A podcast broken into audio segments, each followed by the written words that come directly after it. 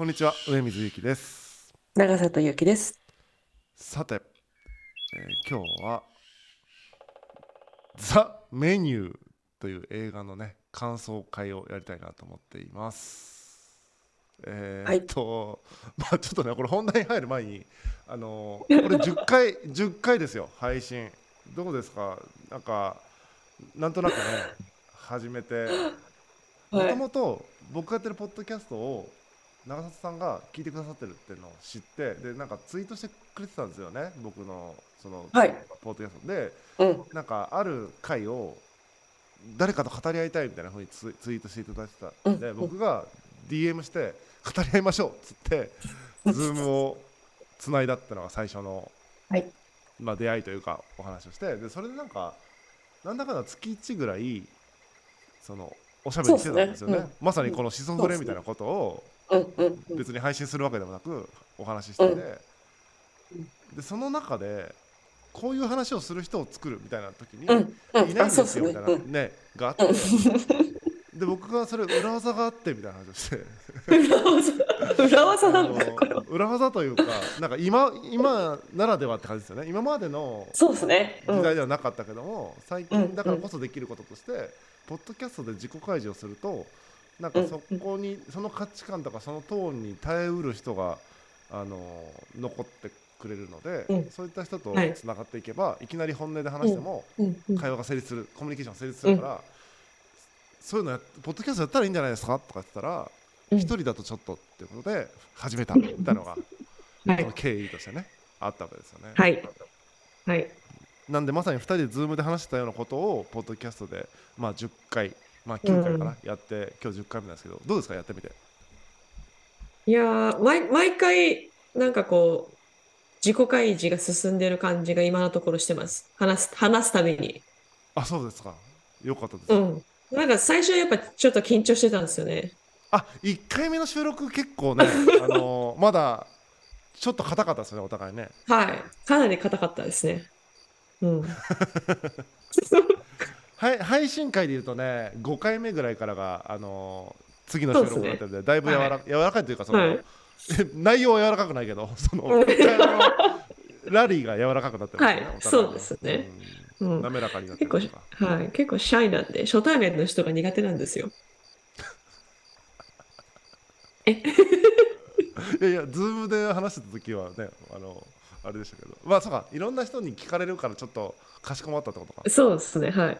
かしこまるんですよ、いつも。まあ、そうですよね。けど、そうですね。結構毎回話せてるので、私的には。ストレス発散にもなっててすごくいいです。ああ、よかったです。そこはまあね、とても重要だと思いますね。なんか、自分をよく見せるみたいなことはね、よりも、うん。なんか、素の自分みたいなのをはい。出せているということだと思思うんで、うん発散できているということは、なんかそれがね、何よりだなというふうに思いますし、僕はもう、好奇心でしか動いてないんで、楽しく、楽しくやることそうですよねないないというか、だからよく見せるとか、なんか結果を出そうとかって、う。結果的に私もこのポッドキャストで結構負のエネルギーで喋ってるとこありますよね。ああ、確かにね、思って 思ってるところをね、こう、出してますもんね。日頃、なかなかこれ言ってもなっていうことをここで出してくださってるって感じですよね。はいでも。それが共有できるとやっぱいいですよね、リスナーの皆さんとね。そうですいや、そこね。わかるみたいな、そうだよねって 思ったり、えーまあ、恐れおののいてうんっていうパターンもあるかもしれないし、うん、いや共感が欲しいですよ。共感欲しいですよね。うん、共感欲しいですよ、なんか。恐れおののかれるあれは嫌ですよね。うんそうですね。確かにな。共感か。か中途半端に意識高い人とかだと逆にきつそうですもんね、こういう話。あ、そうですね。うんうん。わかんないね。ちょっとわかんない、想像できない。スーパーレアキャラなんじゃないですか、共感する人って。でも絶対いると思うんですけど。いや、わかりました、わかりました。だからスーパーレアキャラにね、出会うための、うんその、うんうんここにいるよっていうことをね、はい。このような人間がここにいるよっていうことを発信ししていきましょう。はい。続けていきましょう。はい、やっていきましょう、ゆるく。で、えっとね、今日は、謎に長里さんがその映画をについて話したいっていう 話したいっていうか、はい、えーと、この映画見てくださいっていうふうに言われて、はい、見てきたんですけど、それが、はい「ザ・メニュー」っていう映画ですね。はい、はいで一応これネタバレとかも含んで多分話す感じになると思うので、うん、ザ・メニューですね、映画あの見たいのにみたいな人とネタバレするなよと思う人はちょっと今日はこの辺でっていう感じでまあ、見た上で聞いていただくか、はい、聞かないっていうのをやっていただきたいと思います。ここから先はネタバレありのザ・メニューのね映画の感想を言っていきたいなと思うんですけども、まあ、そもそもなんでこの映画を見てほしいと思ったんですか？いやあの最この映画を、はい、の内容を知らずに見始めたんですよ。はいはいはい。最初。で、ザ・メニューだから、あ、普通のなんか料理番組か、料理映画なのかなっていう感じで見始めたら、あまりにもちょっと斬新というか残酷というか、なんか そういう展開に次々となっていく、いって、で、最後まで見終わって、あ、これ、上水さん理解絶対できるだろうなって思ったんですよ。で、上水さんの感想を聞きたいと思って。なるほど、ね、どうしてこう、どうしてこういう心理になるのかっていう。あ、なるほど、なるほど。サイコパスだって思ったんですよ。この人たち全員。はいはいはいはいはい。行かれてんなみたいなので、はいはい、その心理が自分よりも分かるんじゃないかと。はい。なるほどね。分かりました。うん、いやいやなんで映画僕だって映画普段見ないから。あのそれこそ「どうせ死ぬ3人」っていうポッドキャストやってますけどそこで映画の感想会とかやって、はい、そのその時に見てって言われた映画しか見ないから。はい、あの今回もだから見てって言われたから見ただけで、はい、普段映画見ない人なんでなんで映画を語ってるんだと思ってるけど まあまあそのような事情なら意味が分かってきましたよ。はい、はい、えっと一応ね、えー、映画 .com っていうサイトからこのザ・メニューのあらすじありますんでちょっと言っておきますね。はい、有名シェフのジュリアン・スロービクが極上の料理を振る舞いなかなか予約が取れないことで知られる孤島のレストランにやってきたカップルのマーゴとタイラー。目にも舌にも潤しい料理の数々にタイラーは感動しきりだったがマーゴはふとしたことから違和感を覚えそれをきっかけに次第にレストランは不穏な空気に包まれていくレストランのメニューの一つ一つ一つには想定外のサプライズが添えられていたがその裏に隠された秘密やミステリアスなスロービックの正体が徐々に明らかになっていくっていうことなんですけど。全然内容語ってないじゃないですかそのあらすじ。語ってないね。まあ ネタバレしないように一生懸命言ったらそうなっちゃうんでしょうね。まあここからはもうバンバン言ってきますけど要要はあれですよね。このジュリアン・スロービクっていうそのシェフが、はい、あの恨みがあるというかこうこいつら罪犯してんなみたいな人たちを招待して復讐していくみたいなやつですよね。はい、でその復讐していくのはその料理をねコース料理で一品一品いろいろ出していく中で、みんなをこう恐れおののかせていくというまさに恐れおののく系のやつですよね。でこれも映画のトーンとしてはだから最初は本当に有名シェフが出すなんかすごい創作料理みたいなので、まさに料理を食べる感じにするのがだんだんえぐい感じになっていくんですよね。はい、孤島でねレストランやってるから孤島に行くまでの船の中とか、えーとね、レストランに行くまでの道中とか、1品目とかはもう本当にちゃんとしたレストランで、うん、なんですよね。ね素敵なディナーを召し上がるっていう空気だったのがだんだんなんか2品目とかでパンのないパン皿とか出てパンパンが えどういうこと？みたいな。ここら辺ぐらいまではまだねなんていうの？まだ良かったんですよ。普通のなんかうん。創作って感じですよね。創作料理うん、うん、現代アートみたいななんかちょっとなってるから、うん、解釈できないとこれはあれだけども、解釈できる人にはみたいな感じでね、こねくり回してる人もいれば、こんなの料理じゃないって怒り出す人とか結構賛否あって。そこら辺まではねまだアーティスト感があったんですけどね。あったんです。ありました、ね、だんだんなんですかタコスの生地に。タコス、タ、タコスのあのパンの生地ですよね。そうそうそうそう。になんかそれぞれのまあそれぞれのっていうかそのシェフが君らの罪これだよっていう罪みたいなうんのをうん。うん。書いてるんですよね、絵絵とかなんか文字とか。あれ、銀、銀行のなんかあれでしたよね。お金の。そうそうそうそう。あと不正の請求書みたいな。請求書みたいな感じで。請求書。絵を描いてたりとか、うん。あのおじさんが不倫してるのかなあれ。何になるのかね。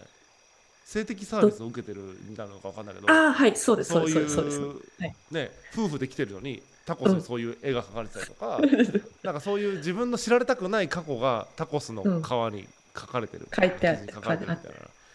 でえこれどういうこと？みたいにざわざわざわみたいになっていくんだけどだんだんねだんだんとんでもない感じになってきますよね。あの毎回料料料理の時に。そう、はい。一番びっくりしたのが、あのーそのシェフの弟子が、こう拳銃で自殺したシーンがあったじゃないですか。ありましたね。あのあれは、あれも料理の一部なんですよね。そうですそうです。あの副料理長のジェレミーがね、あの創作料理ですってね、自分の料理ですってピストルで自殺するっていう謎の、うん、もうそこから空気ガラッと変わるあ、ガって変わりましたもんね。うん、もう悲鳴が上がりだす。いや、私もだから急になんなんていうの？ホホラーというかサスペンスというかホラー映画ですね、なんか、感じ的にはで緩急のある感じでしたよね。その突然みたいな。はい。え？みたいになだからそ。こから先は違う映画みたいになってきましたね、な、なりました。そこから完全に違う映画になりましたね。それは見てて思いました。うんでどんどんどんどんなんか気が狂ったシェフのからのねに付き合わされてる人々みたいになっていって、はい。どんどんねあのホラー映画みたいになっていくっていう、まあ、そんな感じで最後は、えー、と主人公のその女性えーとマーゴマーゴですね、マーゴの方ですね。ははい。い。マーゴが逃げれただけで他の人全員その焼け死ぬっていうね、まあ、火をつけてね、はい。まあデザートなんですけどね。マシュマロマシュマロかぶってみんなデザートになって店ごと燃えて死んじゃうみたいな、まあ、そういう謎のとにかく普通に料理食べに行くんかと思ったら実は罪を犯したとみなされた人たちが集められ、うん。火あぶりの刑で処刑されるっていうそういう映画ですよね。あのな簡単に言うと。流れだけではい流流れだけでいくと、はい、でそれを見てどう思ったかってとこが重要ですね。これ今ある種、ねはい。ネタバレ込みのはい。い一連の流れを今説明したと思ったんで。えっとねうん。だからシェフに対する感想を聞きたいってことですよね、主に。っていうか、まあまあ、すまあ、そうですね。作品の流れとかもそうですし、まあ、シェフに対する作。品の流れで言うと僕、うん疎いんですけど結局これめちゃくちゃキリスト教のパロディみたいな感じですよね多分あその十何人の、なんていうのかな、うんこうっていう人数とかうんあとはその、罪とかも多分あれキリスト教とかありましたね。罪と多分ね、はい。うん。かぶせてるはずなんですよね。でそういうのが僕わかんないけど多分そことめっちゃシンクロさせてあ。やってるしこういう罪こうういう罪こういう罪みたいなのが多分やられてるしさなんかずっとあのシェフがちょっとこう教祖っぽいじゃないですか。はい。完全に競争っぽかっし神父さんっぽい感じにどんどんなっていって、うん。最後なんかなんか神秘的な感じでさっきね焼け死ぬって言ったけどなんか神秘的な感じで最後終わっていくからなんかこうめっちゃキリスト教をパロってるというかモチーフにしてるうん宗教。的なのは感じましたね、確かに。って感じたんですけど、うんうんそこの文化圏にいないからあんまりそのとあとそのような教養を持っていないのでうんうんそこの面白さみたいなのを感じ取れないままうんただただ見てたっていう感じなんですけどただただ見てたのか。あのまあもちろんピストルで自殺するシーンとかはさ急だったんでびっくりしましたし えーとその前だったかなあのまあ料理の時に毎回説明するじゃないですか小話するじゃないですか。うんうんうんこの料理はこうでこうはいでみたいな説明するときに、一個前の料理かなんかでその自分が親なお父さんああ、ありましたね。はい。はい。そうそうそうすごい嫌だったみたいな。で、うん。なんだったかな。太ももにナイフ突き刺したみたいなハサミ突き刺したみたいな話をうんうん。ねしてでサミがバンって。そうそう。料理で料理ですって料理が運ばれてきたら、そのもも肉にハサミ突き刺さハサミが料理が出てくるみたいな。みたいな。あれはちょっとなんかうわみたいなゾッとするみたいな。おかしいぞって思う。ざわざわみたいな。あの辺が一番うんうんこ怖いっていうか一番嫌な気持ちになったのはあの辺でしたね、うん。ああそれでお母さんがずっとそばで見てたじゃないですかシェフの。はいはい。はいはい。姿って。あれもちょっと気味悪かったなっていうのはあって。泥酔してましたからね。もうずっと。はい。ずーっと。などういうこと？みたいなね。あと途中でテイラーが洗脳されて自殺に追い込まれるじゃないですか。はいはい。ネクタイかなんかで首つってたんですよはいはいなんかそういう側面からもその洗脳的宗教的なものを伝えたいのかなっていうのはすごく感じたんですよ。ああなるほどねうんうん。全体的にみんなやらかしてましたもんねやっぱりその特めちゃそうくちゃですね。特徴的な、うんやっぱ罪を犯してましたもんねその、うん自分に酔いしれてる傲慢な人とか人を騙して金取ってる人うんとか、うんうん。えー、と性欲に溺れてる人とか、はい。三つ星を認定してる系の人でこう、うんうんうんインテリでね知識こねくり回してて、はいはいいましたねうんうんな。とかっていうそれぞれなんかやらかしてんなみたいな人がやっぱ集められてたから、で、一個気になったのが、結局最後シェフも死ぬじゃないですか。はい、はいそのマーゴだけ生き延びさせて。はいあれを見て思ったのが、そのシェフも何か自分の中で死に対する美学を持ってたんじゃないかっていうところがあって、で、結局彼自身は全ての料、あの料理とあの演出は全部アートとして演出してたじゃないですか、ね。彼はいはい。そのものの。うん。で、そのアートを記録として残すためには誰か一人残さなきゃいけないじゃないですか、それを伝えるために。なんかそのために、あの、マーゴを生かしたのかなって勝手に思っちゃったんですけど。なるほどね。それめちゃくちゃあれじゃないですか。そんなこと全く考えなかった。面白い。いやいやいやいや違うとかあってるとかじゃなくて面白いまあだからなるほどな、でもそうだと思う、そうだと思うとかそういう側面ってありますよね。うん、見た人がいないとそれはなかったことになっちゃうっていう。なっちゃうっていう。はい。あるかも。僕は単純に見ちゃいました。なんかその罪を犯した人たちを処罰したかったのであり、罪を犯してない人が心の中に混ざってはいけないみたいな罪のない人あを殺すということに美を美学としてねそれは美学に反するから何とかしてこの人を何らかの形で出てもらう必要があったのだが途中やらかしてたからマーゴも。マーゴが招かれざる客だったじゃないですか、結局。そうそうそうそう。招かれざる客だったけど、途中途中で結構やらかしてましたね、はい。罪結局罪を犯しちゃってたから、はい。まあ、もうはい。死ぬしかないよね、みたいなうんうんうん。扱いになってた。うん。だからそういうとあれだな別に罪のない人を殺さないみたいな話でもないな。最初はそうだったが最後は あのハンあのねハンバーガー作ってるシーンとか ハンバーガーそう。ギャグみたいになってましたね。別のギャグみたいになってきた。だからなんだろうな。あれ全体的にだからギャグ映画だと僕思ってたんですけど違うのかな？ホラーなのかな？ホラーの要素をうん。ギャグにしちゃうみたいな。終始テイラーはギャグだったんですよ。あの彼氏っていうんですかねテイラーって。はい。はい。彼氏。というかあのマーゴの彼氏。はいはいはい。はい。あれってやっぱ彼氏なんですか？なんかサービスでなんか言ってるんじゃないですか？その彼氏やあ彼女役をやってくれみたいななんあかいろんな役をする多分サービスをやってましたねあの女性そう、マーゴはその一緒にいたその、あの、おじさんの性欲サービスもやってましたもんね。はいはい隣のテーブルにいた。はいそうそうそうそう彼女じゃないですね。彼氏彼女の関係じゃないですね。お金を払って雇って来てもらってたってことですもんね。ですよねテイラーのはい彼女が、彼女とか婚約者がそう来れなくなった婚約だった。もしくは婚約破棄みたいな形になって、な感じになって、はい。そう招待されてるから何としても行きたいから、多分うんうん。お金で雇ったのか、うん。お金じゃないかもしれないけど、まあ来てくれっつって。とにかうん。く彼女ではない感じでしたよね、そうですね。確かにそうだった。切れ方が尋常じゃなかったですもんね。いや、彼氏に対する切れ方じゃない切れ方。形に手当してましたからね。そう。結局罪のある人だけを殺したいっていうふうに思ってたら自分は死ななくていいじゃないですか。自分も罪を犯したってこと犯してきてもう何の罪なんだろうね。うん。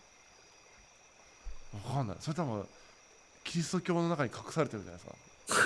割り当てられてると思うんでなんか知ってたら多分あるんだと思うけどまあ知らないのである知らない程度のか。はいはい。想像しますが、なんだろうなそれとも最後全員一緒に死ぬ気ではなかったのか？っていう。いやもうあれ死ぬ気満々じゃなかったですか？なんかプラン変更したのかなっていう。あのー副料理長のなんか女性いましたよねもう一人。その人になんか言い寄ってダメだったけど言い寄ってたみたいな話が出てきませんでしたっけ？途中キャサリン・ケラーっていう、あのー副料理長が出てきたの覚えてないですか？あのお鬼ごっこみたいなするところです。ああ、それでなんかマーゴと殺し合いになるところですか？えっとねあれ？それよりちょっと手前でま、あ、ええーっとね 6, 6品目とかだと思うんですけど女だけで飲んでる時ですか？そうそうそうそうそのちょっと前のシーン、はい男だけ鬼ごっこになって、はい女性だけ中に入れられる、はい。その手前で、はいはいはいその副料理長がこの料理はこうこうこうでみたいな。実はあ。そのシェフから言い寄られたでみたいな。すごい。あ嫌だったかな断ったけどどうたらこうたらみたいな。うんうん。さあその後シェフが話してなんか本当に悪かったみたいな。って言ってキャサリンにハサミを太ももに突き刺させるみたいな。バーンってはい。そうそうそうそうそう。ありましたね。うん、男の過ちっていう料理だったと思うんですけど だからやっぱ過ちとみなされてるんじゃない？そのなんか。ああ、じゃあ自分に対しても罪の意識はあったんですね。だと思う。んで最後死ねばいいじゃんみたいなのはそのキャサリンの提案だったみたいなこと言ってたから。ああ。やっぱ償ったんじゃないですか？自分も償おうと思ったんじゃないですか？で、生き返るっていう前提でしたっけ？償った。ら。わかんない。わかんないわかんない。そういう宗教観。罪を償って最後なんていうの？生き返るみたいな話か。生き返るみたいな、そう、イエス・キリストみたいに。なそういう話ね。でもそういうことかもしれない。だから死に対してもそんなにねなんていうのかな。抵抗なかったですもんね。ねそうそうそう。みんななんかだから最後う死を受け入れてましたもんね。その、うんうん、完全に。はい。謎でしたもんね。謎でした。洗脳完了みたいになってましたよねやっぱり最初おかしいぞってなった時のみんなパニックみたいなのを経て最後今から、ね、焼かれるっていう時に逃げも、まあ、逃げれないんだけどとはいえ、うん逃げ惑うこともなく自分の席でね。そマシュマロか頭にう。マシュマロかかぶせられてぶって。みんなおとなしくなんかし死んでいくみたいなしかもなんか絶望的なというよりはどっちかったらちょっと神秘的な感じになってましたよね死を受け入れて、受けてみたいなうん。